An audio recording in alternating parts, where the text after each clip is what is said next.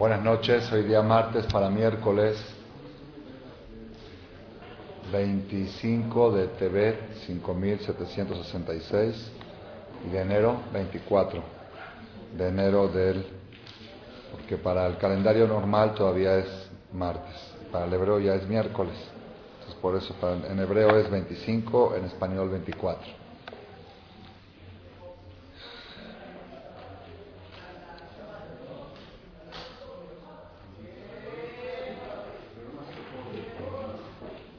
Una de las bases de todo el judaísmo es el concepto de la salida de Egipto. Una vez al año recordamos la salida de Egipto con mucha intensidad, que es la noche del Seder, la noche de Pesach.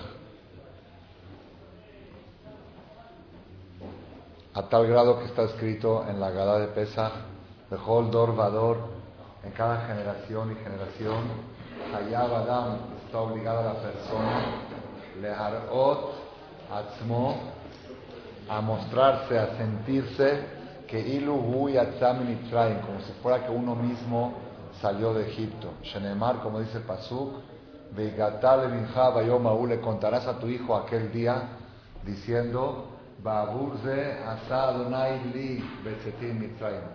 Hashem me hizo a mí cuando yo salí de Egipto. No dice Hashem le hizo a mis padres. Cuando le cuentes a tu hijo, no le cuentes que Hashem le hizo a tus padres. Cuéntale que Hashem te hizo a ti. La persona tiene que demostrar y sentirse cada generación y generación como si fuera que uno mismo salió de Egipto. Maimónides, Maimónides agrega una frase más, una palabra extra que no está en el texto de la Gada de Pesach. Rambam dice Bejor Dor en cada generación y generación, Hayab Adam está obligada a la persona, Lirot Tatzmo, de verse a sí mismo, que Ilu Yatza Ata Mimitzrayim, como si fuera que salió ahora de Egipto. Aumenta la palabra ahora. ¿Qué quiere decir? Por ejemplo, nosotros estamos ahora en la generación, se puede decir todavía, post-holocausto. Nuestra generación es la generación que vivió la Segunda Guerra Mundial, aunque yo no la, no la viví, pero se llama todavía nuestra generación. Yo, todavía hay sobrevivientes, todavía hay gente que lo cuenta. Entonces yo puedo decir, en mi generación sucedió el holocausto. Mis hijos ya no lo van a poder decir, mis nietos tampoco, y es otra generación. Entonces tú tienes que enseñar a tus hijos Yetziat Mitzrayim como algo que pasó en tu generación. Así yo lo entendía siempre. Cada generación y generación tienes que hacer sentir a tus hijos como que la historia de la salida de Egipto sucedió. Una vez estaba en Río de Janeiro, me invitaron a dar un seminario, pero fui a visitar las escuelas. Una escuela, ya saben que hay escuelas judías y hay escuelas de judíos. Esta era una escuela de judíos. Y también eso estaba en signo de pregunta no sé si eran 100, si todos eran judíos. Una escuela que, que, oficialmente pertenece a la comunidad judía, hasta ahí nomás. Pero de ahí a enseñar judaísmo estaba muy lejos.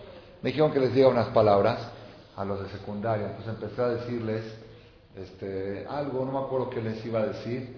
Le dije, a ver, ¿hace cuántos años salimos de Egipto? Yo pensé que todos me iban a decir ya, más o menos 3.000 años, ¿en qué año salimos de Egipto? ¿En qué año salimos de Egipto? Entonces empezaron, ¿en qué año se entregó la Torah? Les pregunto. ¿En qué año se entregó, ese mismo año que salimos de Egipto se entregó la Torah? ¿En qué año se entregó la Torah? Y los chavos empezaron a decir, uno dijo en el 1942, otro dijo en el año, pensaron en el año de la fundación del Estado de Israel, como que, como a ellos les enseñan la historia del pueblo desde que fundó el Estado de Israel, entonces seguramente eh, era entre Moshe Rabbeinu y Ben Gurión, lo sacaron de Egipto. Algo así, está la, la, la, ensalada de conceptos que tenían ellos. Cuando vi que no sabían, saqué 50 dólares de la bolsa. Dije, el que me dicen qué año salimos de Egipto, les doy 50 dólares. Y empezaron todos. Saqué 100 y saqué 200. Era lo que traía. Si no sacaba más y nadie se lo ganaba. Pero después, ahora que estoy dando esta conferencia, digo, pues tienen razón. Tendríamos que enseñar a nuestros hijos como que la salida de Egipto fue ahorita en el 1942, no como a lo que fue hace tres mil y pico de años. Así dice, cada generación y generación debe de sentirse la persona como si fuera que en aquella generación salió de Egipto. Pero Maimónides no es así. Maimónides dice, en cada generación y generación debe sentirse la persona como si fuera que salió ahorita. No dice, en esta generación sucedió el holocausto, en esta generación sucedió la liberación de Egipto. No, como si fuera que ahorita, que ayer estabas en Egipto y hoy saliste. Eso está más difícil, está más cañón. Relativamente es más fácil algo imaginatorio. ¿Sabes qué? ¿Qué diferencia participó en 3.000 años, 2.000? Entonces imagínate que en los últimos 50 años fue la historia de Egipto. Bueno, si fue Hitler, si fue Paró, Perchit, ya, ya, ya, es la historia. Pero que me digas que yo tengo que sentirme como que el año pasado estaba en Egipto y ahí ya no. Eso está más cañón, más difícil. Sí, cerrando. Yo opino algo nuevo que estuve analizando hoy con los alumnos de la Yeshiva en una clase que les di a mediodía. Todos los días tenemos obligación de mencionar y recordar la salida de Egipto. ¿Dónde lo recordamos? Todos los días, dos veces, al final del Shema. Ani Adonai Elohim Asherotzeti Etchem Eretz Mitzrayim. Yo soy Dios que los saqué a ustedes de Egipto para ser Dios de ustedes, en la mañana y en la noche. Mitzvah de la Torah. Así como hay mitzvah de poner tefilín, hay mitzvah de recordar la salida de Egipto todos los días, mañana y noche. Antes de empezar la Amidah, en Shachrit, también viene acompañada la salida de Egipto. Mi Mitzrayim, Gealtanu, Mi Betabadim, Kol, Bejorem, todo, todo es salida de Egipto. En Arbit, antes de la mirada de Arbit, igual. Asam, Nafshenu Bahaim, Paró, Kamal, Paró, todo, Quiere decir que el tema de la salida de Egipto nos acompaña no solamente una vez al año en sino en la mañana y en la noche en el Shema, en el preámbulo a la Amidad, es el primer mandamiento. Anoji Hashem lo queja, Asherotzetija, me eres Mitzrayim, yo soy Dios que saqué de Egipto. No dice yo soy Dios que creé el mundo. Entonces, salida de Egipto es un concepto básico en los jueces. Pero hay un punto poco estudiado, poco profundizado y poco analizado. Y es lo que estuve hablando hoy con los alumnos. Dije, hay una mitzvah cada año, cada día de sentirse como si fuera que ahora salí de Egipto, ¿ok? ¿Está bien? Pero también hay una mitzvah de sentir la esclavitud.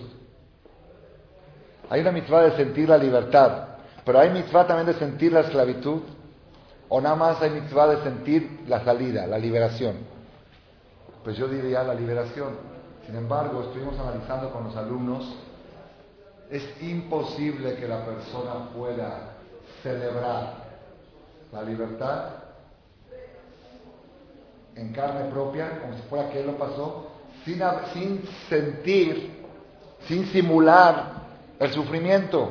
¿Cómo puedes gozar de una libertad sin sentir la esclavitud? Entonces, primero tienes mitzvah de sentir la esclavitud y después, a partir de ello, puedes sentir y gozar la libertad. Entonces, yo les dije a los muchachos así: yo creo que desde ahora que empezamos el éxodo hasta Pesach, nuestro trabajo es sentir la esclavitud. Y la noche del ceder, nuestro trabajo es sentir la libertad. Así tiene que ser el procedimiento. Quizá por eso en el calendario hebreo a, veces nos confunde. Dice, bueno, estamos leyendo la salida de Egipto, pero eso va a ser dentro de tres meses, en. ¿Por qué no hicieron que coincidan la perashá de la salida de Egipto de Shemot con Pesach, que se lea en Pesach? ¿Por qué se lee tres meses antes? Porque probablemente para poder sentir la libertad la noche del Ceder, tienes que sentir tres meses antes la esclavitud. O sea, a partir de ahora, desde el libro de Shemot, tenemos que sentir los mensajes que acompañan a la esclavitud de Egipto. La pregunta es el porqué de la esclavitud. El porqué. ¿Por qué tenemos que tener una situación tan difícil en Egipto para después que Dios nos haga el milagro de salvarnos? Que no venga a mí el problema. Es como que alguien dice, ¿ya viste qué buen doctor que soy? Te enfermé, te puse en coma y te salvé. ¿Qué le dice? ¿Sabes qué? Si eres buen doctor, mejor no me enfermes. Entonces prácticamente es lo mismo que pasa con Dios. Hashem nos pone en una situación de esclavitud durante cientos de años, pero no era esclavitud nada más, era tortura, como cuenta la Gemara. Eran cosas tremendas. Hace dos años sacaron un libro especial para que la persona pueda estudiar la noche del Ceder de Pesa, historias amplias de cómo fue la esclavitud de Egipto, porque en la Biblia está muy en breve. Él dice que fue trabajo duro, que arrojaron a los hijos al mar, que se salvó Moshe, todo muy, muy corto. Pero hay, un, hay midrashim, comentarios talmúdicos, que explican con amplitud cómo era, en este libro que sacaron, sacaron en lenguaje popular para que lo podamos entender todos, explica detalladamente las torturas que había durante la esclavitud de Egipto. Yo lo empecé a leer la noche del Ceder para sentir un poco pesa, ya no pude seguir. No pude seguir, dije, esto es para Tisha esto, esto no es para un día festivo. Es como leer historias de los campos de concentración, como historias del holocausto. Eso no lo puedes leer la noche de, de, Pesa. Es una noche alegre. No podía, no, no me aguantaba. Dije, esto no lo puedo leer, lo tengo que leer antes, pero en Pesa no lo puedo leer. Porque las, cuando leí esas historias, el holocausto se quedó corto. Hitler se quedó corto frente al faraón. Cuando agarran a un niño, a tu hijo primogénito, Barminan, y lo ponen en la fila de tabiques en la pared, porque como no cumpliste la cuota, te ponen a tu hijo y le ponen cemento encima y lo ponen vivo. Y el hijo está gritando y llorando desde las paredes, ya, ya, ya como parte del muro. Como parte del muro eran los, los niños judíos. Esa es una de las cosas que está en la Torah. Otra, cuando el faraón le dio lepra, una lepra incurable, los brujos le dijeron que su única curación es bañarse todos los días en una tina con sangre de judíos. Pero tiene que ser sangre de niños primogénitos. Entonces, aquel que le nació su primer bebé, agárrelo, degóyenlo, sácale toda la sangre, exprímele la sangre al bebé y ponle una tina. ¿Cuántos bebés tienes que degollar para llenar una tina de sangre? Se tiene que bañar ahí el faraón y con eso se va a curar de su sarna. Por eso Dios castigó a los primogénitos la décima plaga. Entonces, a ver, que traigan, que traigan sillas, eh, dile ahí a los muchachos. Faltan sillas, Sima, de las blancas cualquier.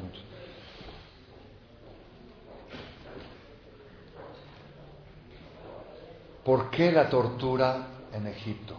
¿Por qué ese sufrimiento? ¿Por qué esa esclavitud? La Gemara dice que el faraón hacía estrategias, pero no era nada más para esclavizarlos, porque querían, querían tener empleados gratis. No era esa la idea. La idea era torturarlos. ¿La prueba cuál es? Que le ponían trabajos de hombre a mujeres y trabajos de mujeres a hombre. A los hombres lo ponían a cocinar y a trapear y a lavar ropa. Y a las mujeres a, a la universidad. Esa es la tortura del faraón. La mujer está hecha para cocinar, para la casa, para esto. No, la mujer en la calle y el hombre en la casa. Todo al revés lo hacía, era tortura, no era una idea aquí que querían empleados gratis. ¿Por qué? El por, ¿Cómo vamos a entender nosotros y a gozar y a disfrutar la salida de Egipto si no entendemos el porqué de la esclavitud? No entendemos el porqué de los problemas. ¿Cómo yo puedo agradecerle a Dios por una salvación si no sé la causa del golpe? ¿Cómo va a agradecerle la curación si no es la causa de la enfermedad? Ese es el tema que yo quiero abordar hoy durante esta charla en el tiempo que nos permita. Entonces, hoy vamos a estudiar, como dijimos, de aquí hasta Pesa, vamos a trabajar a entender la esclavitud, a entender los problemas, a entender los sufrimientos. Si yo tengo que sentirme cada día o cada año como que este año salí de Egipto, antes tengo que entender como que estoy en Egipto. Entonces, estoy en Egipto quiere decir problemas, sufrimientos, golpes, torturas, a niveles de escala. Todos padecemos la esclavitud de Egipto constantemente, en escala. En nuestra vida personal, muchas veces nos quejamos con Dios. ¿Tú para qué creaste al ser humano? Para que disfrute, para un objetivo positivo. ¿Por qué hiciste la vida tan complicada? ¿No se les ocurrió nunca preguntarle eso a Dios? Aunque no se les ocurrió preguntarles porque les da pena. Pero el subconsciente pregunta esta pregunta. ¿Por qué tiene que, ¿Por qué las cosas tienen que ser así? ¿Por qué no puedes yo vender la Liverpool y que no me devuelva la mercancía? ¿Y, que, por qué los cheques que me dan los clientes tienen que rebotar? ¿Y por qué tiene que caerme la escume? ¿Y por qué justo cuando ya tengo todo ordenado de repente me fracturé el pie? ¿Y por qué justo cuando estaba programando irse en un viaje le pasó esto a mi esposa? ¿Y por qué? ¿Y por qué? ¿Y por qué? ¿Y por qué? Bueno, yo no me quejo, ¿eh? Pero, pero, no te quejas, pero. No me quejo, pero. Siempre cuando dice no me quejo, ya se está quejando. Yo no me quejo, ¿eh? Pero, ¿pero qué? Tenemos esa pregunta, ¿por qué la vida es tan difícil? ¿Por qué la vida es tan sufrida? ¿Por qué la vida es tan golpeada? Hay un midrash, un comentario en el Talmud, en la Perashá que dice una frase tremenda, se la dijo a los muchachos de la Yeshiva también, tremenda. A todas las personas todas las personas sobre la tierra, todos, hombres, mujeres, niños, goim, eudim, ajamim, abrejim, todos buscamos una cosa en la vida, ¿qué? Una vida tranquila, una vida sin broncas, una vida... Hay gente un poco rara, una, una persona me dijo, es que si no me peleo con mi suegra la vida es muy aburrida. ¿Ok? Esa es gente rara. La gente normal, no. Si se pelea con la suegra es por las circunstancias, no es que busca pelear. La, la, persona quiere tranquilidad, una vida tranquila, que no haya problemas, que las cosas vayan bien, todo que sea rutinario, que se pare uno, que todo, todo camine normal. Así busca, una, le llaman eso una vida estable. Todos buscamos una vida estable. Y sin embargo, viene el Midrash comentario talmúdico en la Perashá Miketz y dice una frase que acaba con todo, con todo, con todo. Si tú te la grabas esta frase, ya todo el rumbo de tu vida cambia. Dice, en Adam lelo yisurim. No existe una persona sin problemas. No existe no existe. No existe una persona en el mundo que no tenga broncas. Dichosa aquella persona que sus broncas están relacionadas con cosas espirituales. Su bronca es pagarse temprano al rezo, le cuesta mucho trabajo. Su bronca es que, que, esto, asuntos espirituales, que está cansado a la hora de clase y tiene que esforzar para no dormir. Dichosa la persona que esos son sus problemas.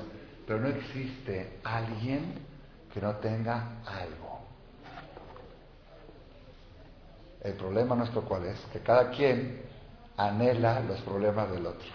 Dice, si yo tuviera, ok, yo, sé que no tiene pero si yo tuviera esos problemas, yo aceptaría esos problemas, pero estos no. Pero no existe una persona que no tenga problemas.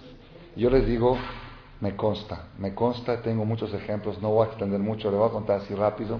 Una vez fui a casa de un señor aquí en México, Mashallah Ben Porat Yosef, multi, multimillonario, un joven de 30, 30 y pico de años que tiene miles de millones, no de pesos, ¿ok? De la otra moneda.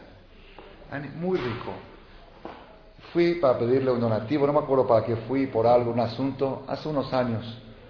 Entonces me recibió en su casa, normalmente recibe en su oficina, pero como tengo un poco de, amistad con él, me recibió en su casa. Y dice, pase, jajam, pase, pase.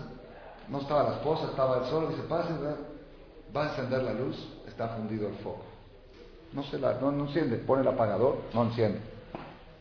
Entonces dice, bueno, tiene otra lámpara, así, una lámpara, ya saben, que cuesta 5 o 6 mil dólares, una lamparita se va a Va a encenderla, el cable no sirve. Y que Pekitsur estaba muy apenado. Yo vi que se puso de color rojo porque aquí estaba fundido el foco. Aquí el cable no servía. Aquí había una. Le dije, oye, ¿también en la casa de los ricos se funden focos? Yo pensé que nada más en casa de los pobres. Se rió. me di cuenta, dije, no hay todos los millones que tiene, un problemita aquí, el IGIR le quedó mal, el electricista sigue siendo IGIR, aunque tengas todos los millones del mundo, y el foco está fundido y el señor está angustiado porque no le enciende el foco. Pues ni modo, ahorita ese es su problema. En Adam lo Me tocó otro ejemplo después de unos años. Conocí a otro señor que este que les conté antes tiene el 10% de lo que tiene el otro. Es decir, el otro tiene 10 veces más. Tiene mil edificios en la República Mexicana. Mil edificios, es dueño. Ya es, ya es una riqueza legendaria. Ya, ya él mismo no sabe lo que tiene. Un día me vino a preguntar cómo hacer con el diezmo. Le digo, pues muy sencillo. Saca el diezmo, muy fácil. Dice, es que ni sé cuánto tengo. No sabe, no, ya, ya, no, ya no, no hay contabilidad que pueda decir el Señor tiene tanto. Se estiman 10 mil millones de dólares, 15 mil, 20 mil, está en la escala de los 20, 25 más ricos del mundo. Este muchacho es joven, treinta y pico de años, todavía no es el dueño, papá es el dueño, él es heredero, heredero, de Hashem, cuando papá 120 años, él va a heredar esa riqueza.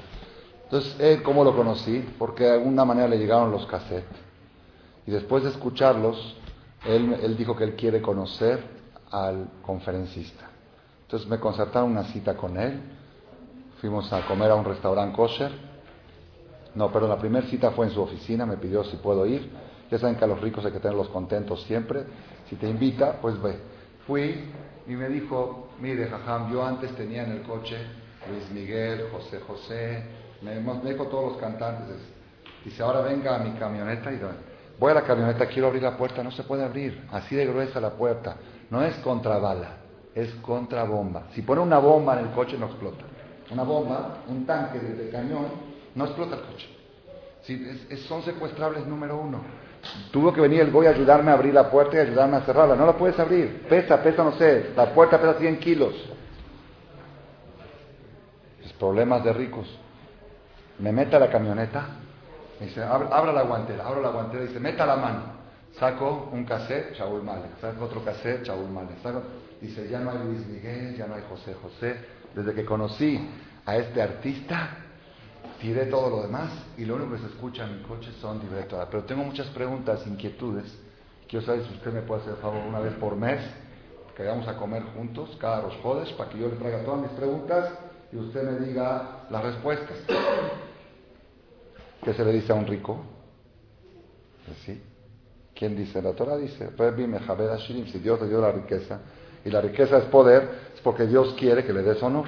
Y si tú no le das honor, estás yendo en contra de Dios, no en contra de la riqueza. Estás yendo Borola Hashem por algún motivo quiere que tenga la riqueza y todo lo que trae junto con ello, cómo no, con mucho gusto, una vez por mes vamos a comer. Un día me dice Rab, no puede venir a mi casa a dar una charla a mis amigos. Seguramente tiene amigos pobres, ¿no? ¿Qué amigos debe tener? Ricos. Entonces, otra vez son ricos. Bueno, vamos a la casa del Señor una noche 10, 15 amigos, puso una mesa de fruta, muy bonito, una charla, una plática, muy bien. Una casa ahí en Bosques de las Lomas, algo espectacular, algo también legendario. Casas de ricos, otra vez. Una casa, no sé, vale varios millones, no sé, un millón medio, dos millones, no sé cuánto dijo de dólares, Bebe Kitsur. A los dos meses que lo conocí, me dice, Rab, me voy a cambiar de casa y quiero que usted venga a ponerme las mesuzas. ¿Te vas a cambiar de casa? Esa casa es para que vivas tú, tus hijos, tus nietos, tus nietos. Está, está de lujo, de lujo. ¿Qué pasó? ¿Por qué? No está bonita tu casa, le había metido decoración, todo. Todo está muy bien, nada más hay un problema. Que al lado compraron un terreno y empezaron a construir un edificio. Y todos los días tractores y ratones, ratas, cuando hay obras se meten las ratas. Dice, ya no soportamos. ¿Y qué usted cree que yo me voy a aguantar? ¿Para qué tengo dinero? Pues ya, vendió la casa de millón y medio, como nosotros, primero tenemos que vender para poder comprar, ¿no? Ya ni qué vendió, que la puso en venta hasta que se venda, y fue y se compró aquí en Palmas la casa de uno de los expresidentes de México. No quiero decir el nombre para que no sepan de quién se trata.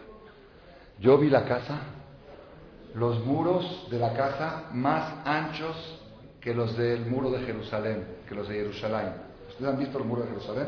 Así están más o menos los muros de la casa, el muro normal de la casa de entrada. Era una fortaleza porque ese expresidente tenía miedo de un golpe militar y estaba preparado su casa como una fortaleza para defenderse de, un, de algún golpe militar. Esa casa compró el Señor me invitó a ponerme sus.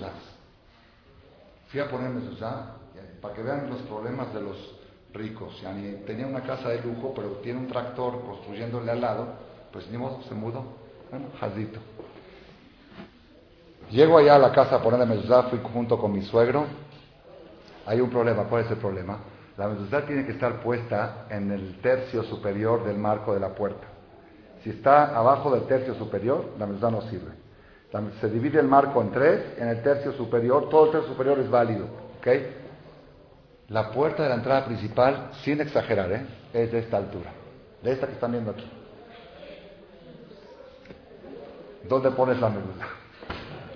Con la escalera. Digo, tráeme la escalera para poner la mezuzá. Dice, ¿cómo la la poner así arriba? Dije, si la pongo más abajo, no sirve. Pero ¿cómo, jajam? Dije, la verdad, sinceramente, nunca me topé con una pregunta así. Tuve que mandar por fax la pregunta a Israel. A ver, ¿qué se hace? ¿Y cómo la ves? Ah, tienes razón, cada vez que quieres estar la tiene que subirse y besarla y bajarse la escalera. Problemas de ricos. Está bien. Mientras estoy poniendo una mezuzá que otra mezuzá, le digo, necesito hacer una llamada. ¿Me puedes prestar eh, tu teléfono? Dice, sí, pasa a mi recámara. Digo, ¿cómo es tu recámara? Vamos a tu recámara por Es que, le digo, tráeme, ¿no tienes un inalámbrico? Dice, sí tengo, pero ningún teléfono inalámbrico ni celular captan esta casa, porque los muros son tan gruesos que no dejan pasar las ondas, como cuando estás abajo de un puente. Ni inalámbrico, ni celular. ¿Qué va a hacer el hombre con la tecnología? Cuando, cuando aquel presidente hizo la casa, no existían ni los inalámbricos ni los celulares. Ahorita el señor compró una casa en 3, 4, 5 millones de dólares y nada más el detalle sencillo que cualquier IG tiene inalámbrico en su casa y fuera 300 pesos de Panasonic. No le sirve. Y tiene que hacer pasar a Jajama a su recámara para que hable con el cable y a todo apenado yo en casa de un millonario, de un multimillonario. No existen hombres sin problemas. Está bien. Uno dice Avalna, pero también problemas. Ya, terminamos con la mezuzot. Me regresé, a los dos, tres días le hablo y le digo, ¿qué tal con la casa nueva, Mabruk, Vilhana? ¿Qué tal la casa nueva con la mezuzot? Uy, jaja, ¿para qué le cuento? ¿Para qué le cuento? Bueno, ¿qué? ¿Cuál es el problema? Es que no hay agua. No hay agua. Pasa. Aquí esta semana toda la calle no tenemos agua. No hay agua. Digo, bueno, está bien, porque en una casa dice, jajam, no hay agua. Pasamos el fin de semana sin agua. Le digo, está bien, pero tú, agarra tus millones, licúalos y, haz agua. Dice, jajam, ¿sabe qué quiere decir que no hay agua? Quiero que me entienda que quiere que no hay agua. Los baños apestan. Para lavar trastes no hay cómo. Para lavarse las manos, para lavarse la cara, para peinarse. Digo, pues manda a pedir una pipa. Y se mandé a pedir y dijeron que los domingos no atienden. Estuvimos el fin de semana sufriendo, nada más pidiendo a Dios nada más un poquito de agua para jalar la taza del baño, para que no apesten los baños. Y ahí los silleros trayendo cubetas de, vayan a esta casa de mi abuelo, traer cubetas de agua para echarle a la casa de 3 millones de dólares. Que agarre sus millones y que los haga agua. No hay agua, no hay agua. No hay personas sin problemas. saliste de aquella casa porque había tractores. Vas a esta casa, puerta alta, no agarran inalámbrico, no hay agua. Bueno, ya resolvió el problema del agua. Y dice, bueno, Baruch Hashem ya resolvió el problema. El martes, a la hora de la conferencia, suena el teléfono ahí. Jajam lo buscan urgente, a la mitad de la conferencia, que interrumpa la conferencia y que vaya. Dije, perdón, dile que yo no interrumpo si no es cosa de vida o muerte. Si estoy dando una, clase, no voy a interrumpir, al menos que vaya a tratar de salvar una vida. No, pero urge, urge que se espere que acabe la conferencia. Yo no sabía quién era. Quizás sí sabía, o la sí interrumpía, no sé. Porque era esta persona, esta es una persona. Me habló a mí, le habló a Jajam fulano, le habló a Jajam Engano, no encontró a uno, no encontró a otro, hasta que le habló a mi suegro, a Daniel Michan, que fuimos a ponerme sus juntos y lo encontró. Dice, Daniel, vente, urgente, urgente, por favor. ¿Qué pasó? Dice, mi esposa estaba haciendo limpieza a la casa nueva y en el cuarto de lavado de las sirvientas, en el área de lavado, abajo del, lavabo, vio un muñeco, un muñeco así raro. Fue a preguntar a las muchachas, ¿y eso qué es? Y la muchacha dijo, ¿qué? ¿Qué le puso eso? Es el muñeco de la muerte. El que tiene eso en la casa de la muerte está en su casa. Esa es la brujería más grande que existe, que ahí el que tiene eso se muere. Y la esposa, yo aquí no me duermo ni una noche, va, ¿dónde me trajiste? Y el marido dice, estás loca. Dice, se va al manicomio, dice, se está a punto de enloquecer su mujer. Me habló a mí, yo no estoy disponible. Habló a otro jajam, hasta dijo, Daniel, por favor, vente. Le dice, dile a tu esposa que son tonterías, vente y díselo tú porque no, no, hay, no hay forma de hablar con ella. Tuvo que venir mi suegro en pijama, se tuvo que cambiar de vestir y ir a la casa de este archimillonario que acaba de comprar su casa, inaugurarla y ponerle mesuzás, para explicarle a esta mujer que esas cosas no existen, que son babosadas, que son. Y hasta la una y media de la mañana, calmando a la mujer para que acepte dormir en su casa. Los ricos no tienen problemas. Ya, es otro tema, ¿no? Yo estoy contando en la conferencia. La conferencia es otra. Lo que estoy diciendo es broncas. Bueno, está bien, pasó unas dos semanas, ya Superó el problema de los tractores, porque se cambió de casa. Superó el problema del muro alto, porque ya me subió una escalera, le puse la mezuzá. Superó el problema de inalámbrico, no lo superó. El agua lo superó, ya llegó el agua. Y superó el problema del muñeco de la brujería cuando Daniel Michan me explicó que son tonterías. Ya está, ahora sí a disfrutar, a disfrutar de la casa. Pasa un mes, nos toca ir a comer, los jodes, cada dos jodes. Llego y lo veo con el pie enyesado así con muletas y con el pie levantado así en el restaurante. Digo, ¿qué te pasó? ¿Qué te pasó? Dice, el domingo, en el jardín de la casa, el jardín de la casa, de el que está ahí adentro se siente como en Chapultepec. Del, del, tamaño del jardín y de las caídas de agua, todo parece que estás en, un parque nacional. Estaba yo en el jardín de mi casa jugando fútbol con mi hijito de 7 años, de 6, 7 años. Así, domingo, papá con su hijo. Dice, pateé la pelota, pateé, hice así. Cuando quise regresar el pie, ya no podía regresar. Me quedé así. Y le grité a mi esposa, vente, no, puedo, no, podía, no podía regresar el pie. Atalá, ambulancias, esto, lo otro, hospital, cirugía, operación, le pusieron el pie así levantado dos semanas, inmóvil, y ahora Baruch Hashem apenas esta semana pudo salir, así dice apenas pudo salir, en Yesado tiene tres meses el yeso. En Adam, Beloy, No hay personas sin problemas. Eso es hasta donde yo me quedé. Después no sé qué sigue. hasta, hasta donde me quedé. Después de un año más o menos, me dijo, Jajam, ¿no puede venir usted a mi casa una vez por semana para darme clase de Torah a mí y a mi esposa solitos? Mucho lujo, ¿no? Pero a los ricos hay que tenerlos contentos, dijimos. Le dije, adelante, vamos a probar. Voy. Cuando fui me dice, todos mis amigos están celosos. Me dijeron, ¿por qué no nos invitas? Si sabes que va a venir jajam. Dice, no, yo quiero tener el gusto y el privilegio de tener jajam para mí y para mi esposa. Estuvimos platicando una hora de Torah, unas cosas. Terminando, ¿saben qué me dice el Señor? Dice, ¿sabe qué, Rab? Qué importante es para nosotros esta, este tiempo que usted nos está dedicando. ¿Por qué? Pues yo pensé, pues porque, porque le doy clase de Torah. Dice, no, no por la clase de Torah. Dice, mi esposa y yo de tantas relaciones sociales, tantas relaciones públicas, no tenemos tiempo de estar a solas. Esta es una oportunidad. Siempre desayuno con este presidente, comida con el otro, otro con este funcionario, ¿eh? todo es social, todo. Si no tenemos oportunidad de estar así una hora en algo que no tenemos que estar haciendo show, no estar así hablando de cosas que nos conciernen a los dos, es una oportunidad. Problemas de ricos, problemas de ricos. En Adam No existe persona con... Si tú piensas que hay alguna manera de encontrar una vida en este mundo sin broncas, descártalo. Hay un solo lugar donde no hay broncas. Hay un lugar. ¿Qué PD? ¿Conocen las siglas? Ahí, que en paz descanse. El único lugar. Ahí no hay cheques devueltos, ahí no hay que la muchacha no llegó, ahí no hay este que, todo, que focos fundidos, ahí no hay tractores, ahí no hay ratones, ahí, ahí, ahí, pero aquí en esta vida es broncas tras broncas, con dinero, sin dinero, cada quien, cada quien su paquete. A uno le toca sufrir por la lana, pues sufrir con la cuñada, con la suegra, con la hermana, con el abuelo, con tío, no sé, todo, mil, por donde le busques, y la pregunta es, eso es Egipto, esa es la esclavitud. A eso yo le llamo esclavitud. los problemas. Y la pregunta es ¿por qué? ¿Por qué tiene que ser así?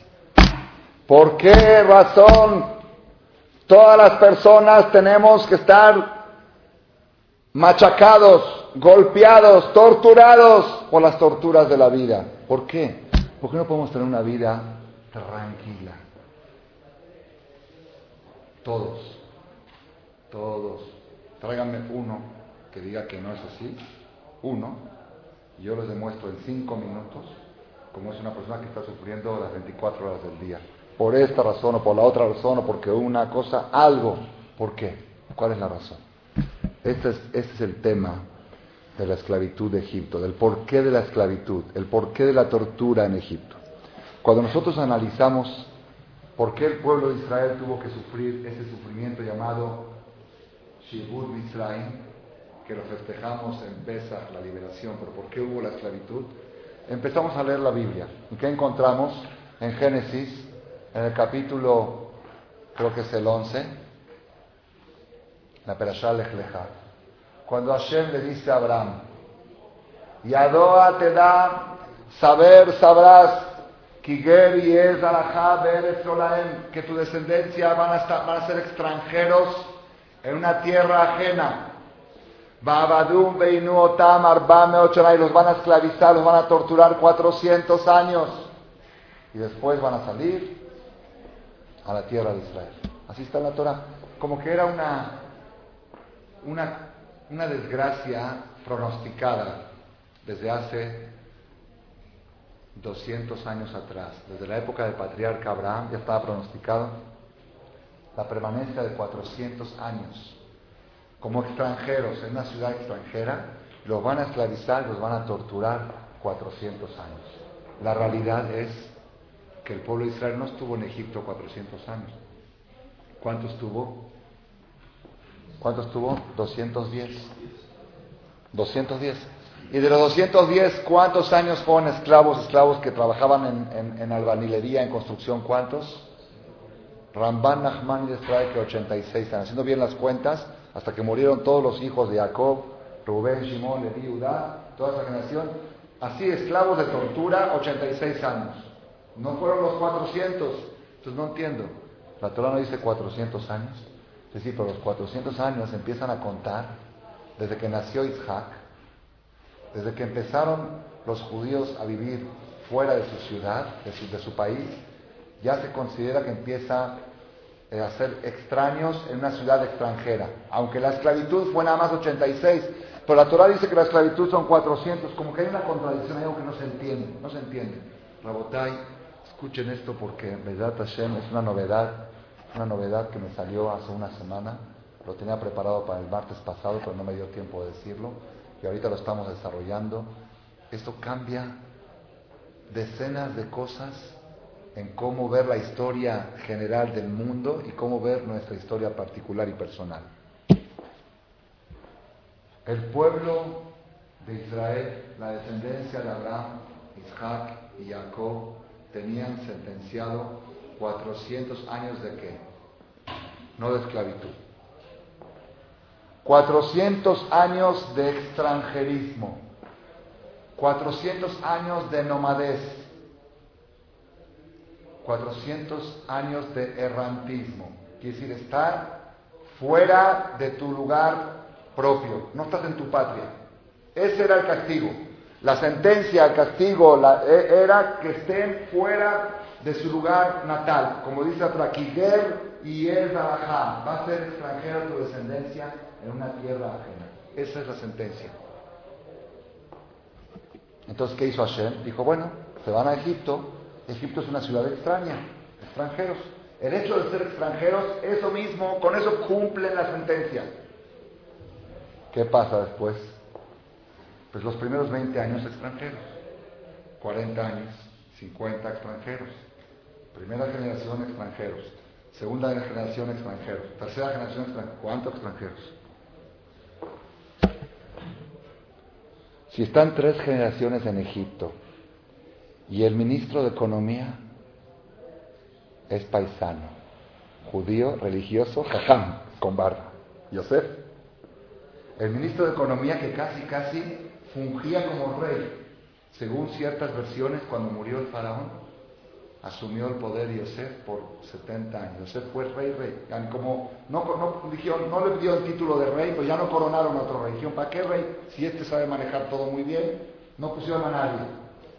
Yosef, todas las yeshivas que había en Egipto, había yeshivot, se mantenían con presupuesto, eran escuelas del gobierno, de la SEP. Por decirlo así, del gobierno salían los, el presupuesto de la yeshiva, del colel, de la escuela, no había que hacer rifas, bingos para sacar adelante la escuela y propagandas y vengan una kermés para juntar, no había que juntar. ¿Cuánto hay que pagar de sueldos? 30 mil dólares, ve con Yosef, ahí están los cheques, vayan, un jajam, otro jajam, todo está, todo. ¿Qué hay que comprar? Es que necesitamos un edificio nuevo, tomen dos edificios nuevos. Todo lo que era presupuesto de educación judía venía del gobierno. Así tenían desde que Yosef llegó a Egipto hasta que murió Yosef, 80 años. Después siguieron los hermanos de Yosef también. La situación no hubo, no existió en todo el exilio de la historia, en toda la diáspora, un auge, un éxito político, social y económico y espiritual tan grande como el que tuvieron los judíos en Egipto. ¿Dónde está el extranjero? ¿Dónde está el extranjero? ¿Cuál extranjero?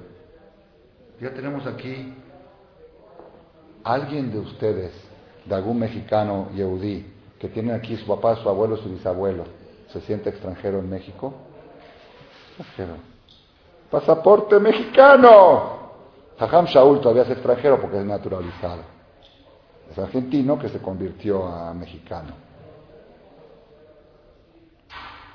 Pero yo, hijo y nieto y bisnieto de mexicanos, yo soy mexicano, yo soy de aquí, yo soy de aquí. Si voy a Israel, ahí sí me siento un extranjero. Yo no soy israelí, yo soy mexicano que vine a Israel. ¿Ah? Pues algo similar les pasaba a los judíos en Egipto. Después de 100, 120 años de estar con tanta opulencia, con tanta riqueza, con tanto poder, con tanto éxito, ¿quién se acuerda? Oye, acuérdate, ¿eh? Que tu tartarabuelo Jacob, hace 100 años cuando vino, era de extranjeros, ¿eh? vinieron aquí por un tiempo pequeño. Ya, el tartarabuelo, a la que Dios la apiade de él, a la Shalom, que en paz descanse. Aquí estamos, aquí estamos, aquí Egipto, con los chilaquiles egipcios y las tortillas egipcias. No, pues tú eres un extranjero. ¿Cuál extranjero? Tú eres extranjero, yo soy aquí, yo soy Egipto. Entonces, ¿cuál es el problema? ¿Saben cuál es el problema? El problema es que entonces no se está cumpliendo la sentencia. Porque la sentencia es 400 años de extranjerismo. Los primeros 50, 60 se cumplió la sentencia. El judío sentía que usted es un extranjero y eso mismo es una capara, eso mismo de sentirse extranjero es una capara. En el momento en que ya te sientes muy mitzri, muy egipcio, ya dejas de cumplir con esa sentencia. Entonces, así, el galut nunca se va a acabar, el exilio nunca se va a acabar.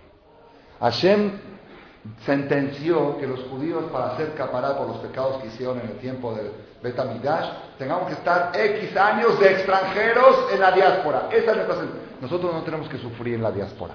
No tenemos por qué estar perseguidos, ni sacudidos, ni expulsados, ni torturados. Nuestro único castigo es estar fuera de casa, fuera de tu país de origen. Ese es nuestro castigo. Estar fuera de tu país de origen. Los primeros 20, 30, 40 años cumples con la sentencia. A los 70, 80, 90 años ya sientes que este es tu país de origen, ya no estás cumpliendo con la sentencia. Entonces, ¿cuál es la solución? Que los esclavicen, que los torturen. Nada más a los judíos, nada más. A nadie más que a ellos, no en general, a ellos. ¿Para qué? Para que el judío pregunte, ¿por qué a mí? ¿Por qué a mí? Porque tú eres un judío. Ah, entonces este no es tu país ahora vuelves a ser el extranjero. La idea aquí no es hacerte sufrir, la idea aquí no es torturarte, la idea aquí no es expulsarte, la idea nada más es una, que sigas siendo el extranjero hasta que cumpla la sentencia. ¿Entendieron cómo está? Entonces, cuando Hashem le decretó a Abraham Avinu extranjerismo, Abraham se sentía extranjero. Cada ciudad que llegaba decía, este no es mi país. Isaac se sentía extranjero. Jacob, extranjero. Llegó a mi y dijo, este no es mi país, aquí estamos temporalmente, todo el tiempo. Yosef, igual. Antes de morir, ¿qué le dice Jacob a, a Yosef? Lo manda a llamar a Yosef. Dice, te quiero pedir una cosa y que me jures. ¿Se acuerdan, no? ¿Qué lo hizo jurar? No me entierres en Egipto. Llévame a enterrar a la tierra de Canaán.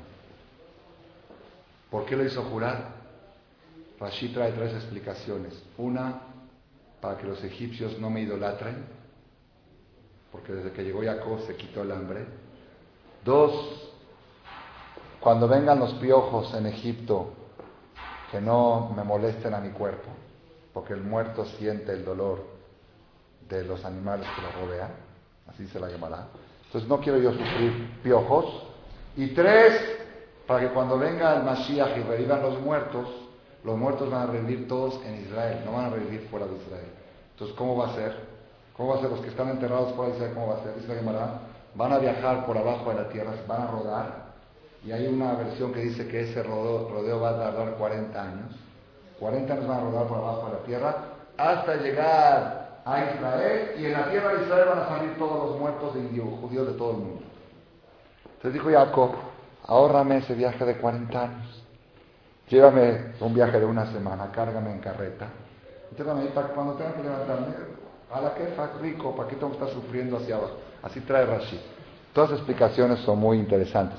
¿Por qué le pidió a Yosef y no le pidió a los demás hijos? Rashid dice, porque Yosef, como era rey, tenía poder de hacerlo, los hermanos quizá no iban a poder hacerlo. Rabotai, este año se me ocurrió a mí una explicación nueva y Baruch Hashem, el jueves pasado la encontré por milagro en la computadora, estaba buscando otra cosa y la encontré en una pedazo totalmente en Bejucotay, en un comentarista de la Torah, algo espectacular. Jacob, su preocupación número uno era que sus nietos se olviden que son extranjeros. Era su única preocupación. Se olviden que están aquí en Egipto temporalmente. Es una residencia temporaria. Soy residente temporal. No, no soy naturalizado. No soy nacionalizado egipcio. Soy residente temporario. Ese era el miedo que tenía Jacob. Dijo Jacob, si me entierran aquí, se acabó. Ahí está enterrado el abuelo. El enterrar a un patriarca, a un abuelo, en otro país, es el acto simbólico más fuerte para decir aquí no es tu país. Aquí en nuestro país. Porque tú imagínate, imagínate un italiano, que su papá italiano y su abuelito ya vivían en México hace cuatro generaciones, y de repente venga el bisabuelo y le diga a los nietos, cuando yo me muera me llevan a enterrar a Italia. ¿Qué les está diciendo el abuelo? Que cada vez que llegue mi aniversario, si quieren decir Cádiz por mí, viajen a Italia. Ahí es mi lugar, no acá. Eso se los está inculcando subconscientemente. Cada vez que llegaba el aniversario de Jacob vino, los hijos decían Kadish, Rubén, Simón. ¿De qué dicen? Del abuelo. ¿Dónde está el abuelo? Queremos ir a su tumba. Vamos hasta Israel.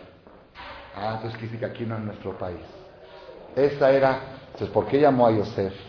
Porque Jacob tenía miedo de Yosef con tanto poder económico. El más peligroso que corría peligro de asimilarse. ¿Quién era? Yosef. Él mismo, él, porque él era el del poder. A ver, qué fácil es que nosotros no nos imaginamos. Ustedes imagínense si hoy un Yehudi en Estados Unidos, porque Egipto era la potencia mundial, de repente se hace jefe de la Casa Blanca. No por cuatro, no por cuatro años, no por seis, no por ocho. 30, 40, 50, 60 años. Poder, poder, poder, poder, poder, riqueza, poder. De repente que diga, ¿sabes qué? No, pero tú eres de Israel, ¿eh? tú no eres de aquí. ¿De dónde? Somos americanos, ya, somos, ya estamos, ya estamos aquí. Ese era el miedo de Jacob, dijo Yosef, por favor. Júrame, no me entierres aquí, que no se aterren, que no se entierren aquí mis hijos, que aquí no, no sientan su lugar, que su tierra no sea aquí, su tierra es allá. ¿Qué le contestó Yosef? Qué precioso. ¿Qué le contestó Yosef? Anojí, Vareja, yo voy a hacer como tus palabras. ¿Qué quiere decir yo voy a hacer como tus palabras? No le dijo, sí papá, no. Dijo, yo voy a hacer como tus palabras. ¿Qué quiere decir? Lo mismo que me estás pidiendo tú a mí, yo le voy a pedir a mis hijos antes de morir. Así fue. Antes de morir, así termina el Génesis. El Génesis termina, antes de morir Yosef hizo jurar a todas las doce tribus, ustedes no salen de aquí si no me llevan mi cajón de aquí, mi cajón no se queda aquí. Porque yo pertenezco también, y aunque fui rey de aquí 80 años, mi lugar es Israel. Ya entendí, le dijo eso, ya entendí lo que quisiste decir, papá. Tú no me estás pidiendo nada más que te entierra ya. Tú me estás pidiendo una filosofía, que no se sientan del lugar. Yo también le voy a ordenar a mis hijos, y así fue. ¿Y qué hicieron los egipcios cuando murió Yosef? ¿Ah? Agarraron un cajón de hierro, le pusieron cadenas de toneladas de hierro y lo arrojaron en el Nilo. Dijeron, de aquí no sale más. Y si no sale Yosef, no sale nadie. Aquí se quedan. Y así era, la, ley, que si no salía Yosef, no salían los judíos. Moshe Rabbeinu lo primero que hizo antes de salir de Egipto fue a buscar el cajón de Yosef, porque sabía que era condición. Este es un concepto que simboliza el extranjerismo. Yo no pertenezco acá, yo pertenezco allá. Rabotai, este concepto a nivel Israel y la diáspora, si nosotros supiéramos conservar nuestra calidad de extranjeros en las diásporas, no necesitaríamos ser torturados, perseguidos y expulsados. Dios no quiere que suframos en la diáspora. Es, suficiente el hecho de estar lejos de casa de papá. Es suficiente el sufrimiento. No tenemos que sufrir más. Pero el problema es cuando dejamos de sentir ese extranjerismo, ya no estamos cumpliendo con la sentencia. Necesitamos que venga alguien, te torture para recordarte, este no es tu lugar. ¿Ok? Ah, ahora vamos al otro punto. ¿Por qué todas las personas sufren en la vida particular, ya no a nivel pueblo? ¿Por qué? ¿Por qué todas las personas sufren? ¿Saben por qué, Rabotay? ¿Por qué todas las personas, ricos, pobres, hombres, mujeres, niños, bebés? Mi maestro Rabiudades decía, bebé recién nacido en la panza de su mamá, a la kefa. Un día después de nacer se la pasa llorando día y noche. No hay mejor, así dice la Gemara, la mejor época del ser humano en su vida fueron los nueve meses que estuvo en la panza de su mamá. La mejor. Ahí no había broncas, come la comida de su mamá, no hay, no hay problemas estomacales, no hay pediatras, no hay nada. Ahí está. A la quefa. Así dice la Gemara, no hay mejor.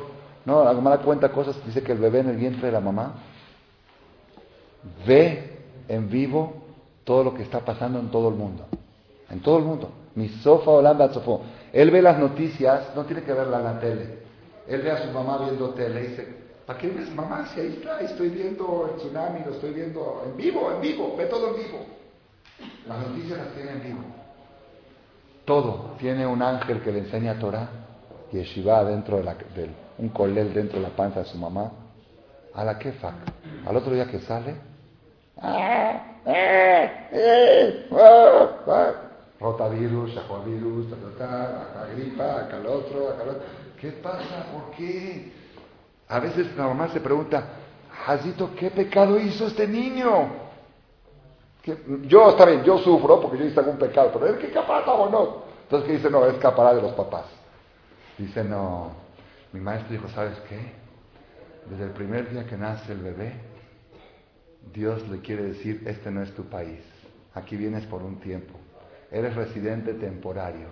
Si crees que aquí viniste a disfrutar, la tierra, todos los seres humanos sobre la tierra son extranjeros. Aquí no es nuestro lugar. Aquí vamos a estar 70, 80, 90, 100, 120. Y nuestro lugar, aquí es un pasillo. Mientras tú te sientas aquí extranjero, en la tierra en general, en la tierra, en el mundo, vas a vivir muy bien es suficiente el hecho que seas un extranjero. Cuando ya empiezas a sentirte un poco más nacionalizado, terrenalizado, Dios te va a mandar unos golpes para que te acuerdes que aquí no es tu lugar. Tu lugar es ahí arriba. Ese es el mensaje a nivel personal. ¿Por qué todas las personas tienen que sufrir? ¿Saben por qué? Para no caer en la trampa de pensar que aquí es mi lugar. Y todos caemos, ¿eh? Todos, todos. Yo en la mañana salí a las 4 o 5 de de mi casa, perdí el sueño X por una razón, tuve un sueño feo. Ya, si me levanto a las 4 de la mañana ya no me puedo dormir. Pues, ¿Qué hago? Voy a estudiar, salgo. Y me di cuenta cómo la persona, sin darse cuenta, se encariña con sus posesiones materiales. Bajaba yo de las escaleras de mi casa y decía, ¿cómo? si a mí no me pasa algo, ya no voy a tener esto. ¿Esto? ¿Esto? ¿Esto es tener algo? ¿Esto se llama tener algo? ¿Estas escaleras? ¿Estas cortinas? ¿Esto te llama algo? ¿Esto te encariña algo? Ah, por eso te mandamos esos sueños, para recordarte. Para recordarte que esto algún día lo vas a dejar, tarde o temprano. La gente que más sufre, los tzadikim no sufren la despedida de este mundo. es más, la están esperando. Así dicen los libros. Los tzadikim, Mesapit León Motam, ya están esperando acabar con la chamba para ir a cobrar. Aquí vienen a chambear, aquí vienen a cobrar. Acabar son tres, cuatro años, un, funcionario de, gobierno va, hace su trabajo, termina, quiere volver a su país de origen. Estábamos allá miles de años, vamos a estar otros miles de años. Pero aquí 70, 80, 90, déjame acabar y irme, ya quiero terminar. Pero cuando uno se encariña, de aquí, la tierra. Este, este es todo el tema. Este es, este es todo el chiste de cómo salir de Egipto. Salir de Egipto quiere decir, salir de la esclavitud quiere decir, siéntete extranjero y ya no necesitas que te lo recuerden. Ya no necesitas golpes para que te recuerden que este no es tu lugar. Tú lo sientes todo el tiempo. Hashem no quiere hacerte sufrir. Hashem no quiere torturarte. Hashem no quiere golpearte. Aquel señor, Hashem no quiere que se le fundan los focos, casitos, si tiene mucha lana. Hashem no quiere que le falte agua en su casa, o que, las líneas telefónicas no la agarren, o que se rompa el pie. No, Hashem no quiere eso. ¿Por qué va a querer eso Hashem es bueno? Nomás una cosa quiere Hashem. Que estés colocado en tu lugar correcto. Aquí estás de extranjero. La tierra es un pasaje. Estás pasando por aquí hasta llegar a Beta y te vas ahí a vivir eternamente. Cuando te olvidas eso, te lo tengo que recordar. Es todo el chiste. Si no te olvidas, no hay necesidad de hacértelo recordar. Eso es todo. Un jajam dijo, si tú cada noche antes de dormir en la cama piensas en la tumba, cuando estés en la tumba te vas a sentir como en la cama.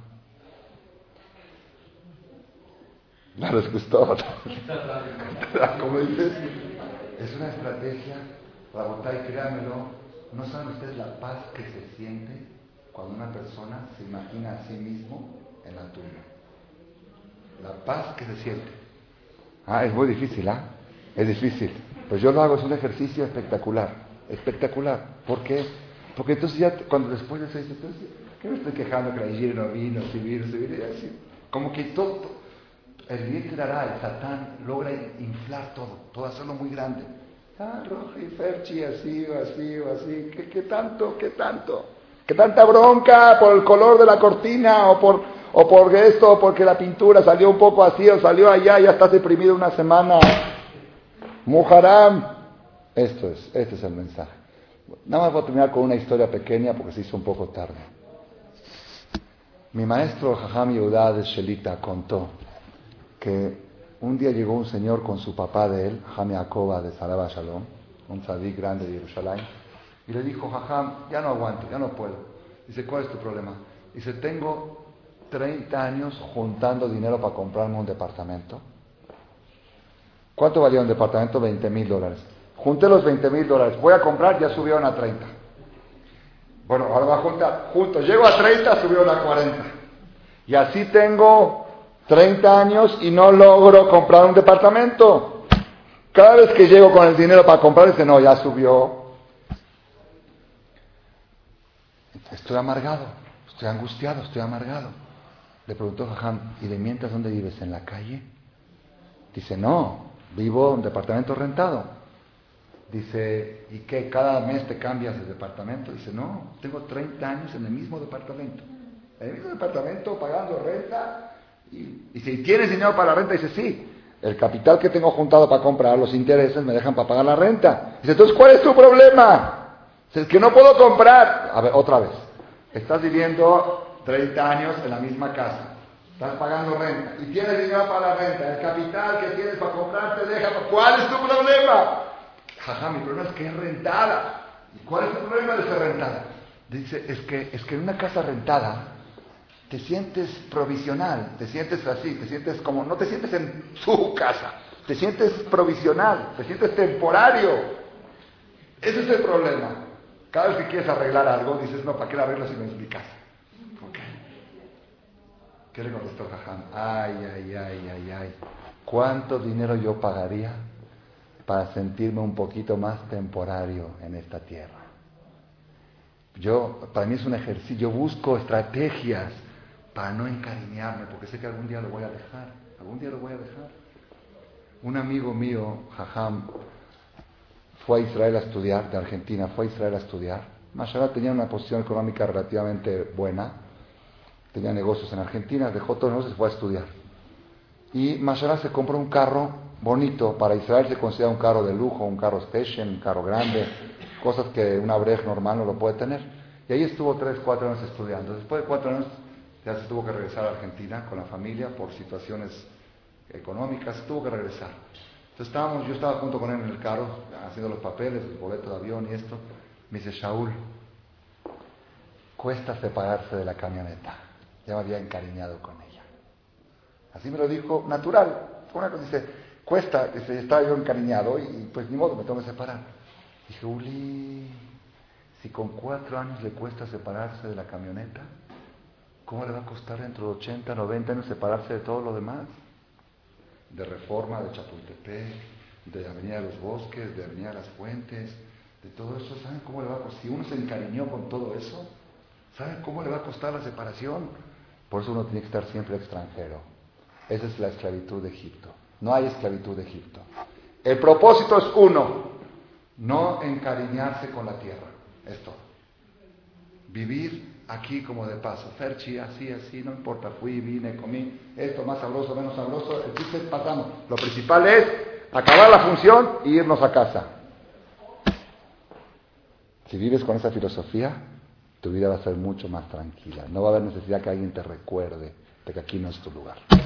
Ese es para mí el mensaje más poderoso de la esclavitud de Egipto y eso significa salir de la esclavitud. Salir de la esclavitud significa yo soy extranjero. Abraham, Isaac y Jacob cumplieron con la sentencia de 400 años sin ser esclavos. ¿Cómo? Sin ser extranjeros.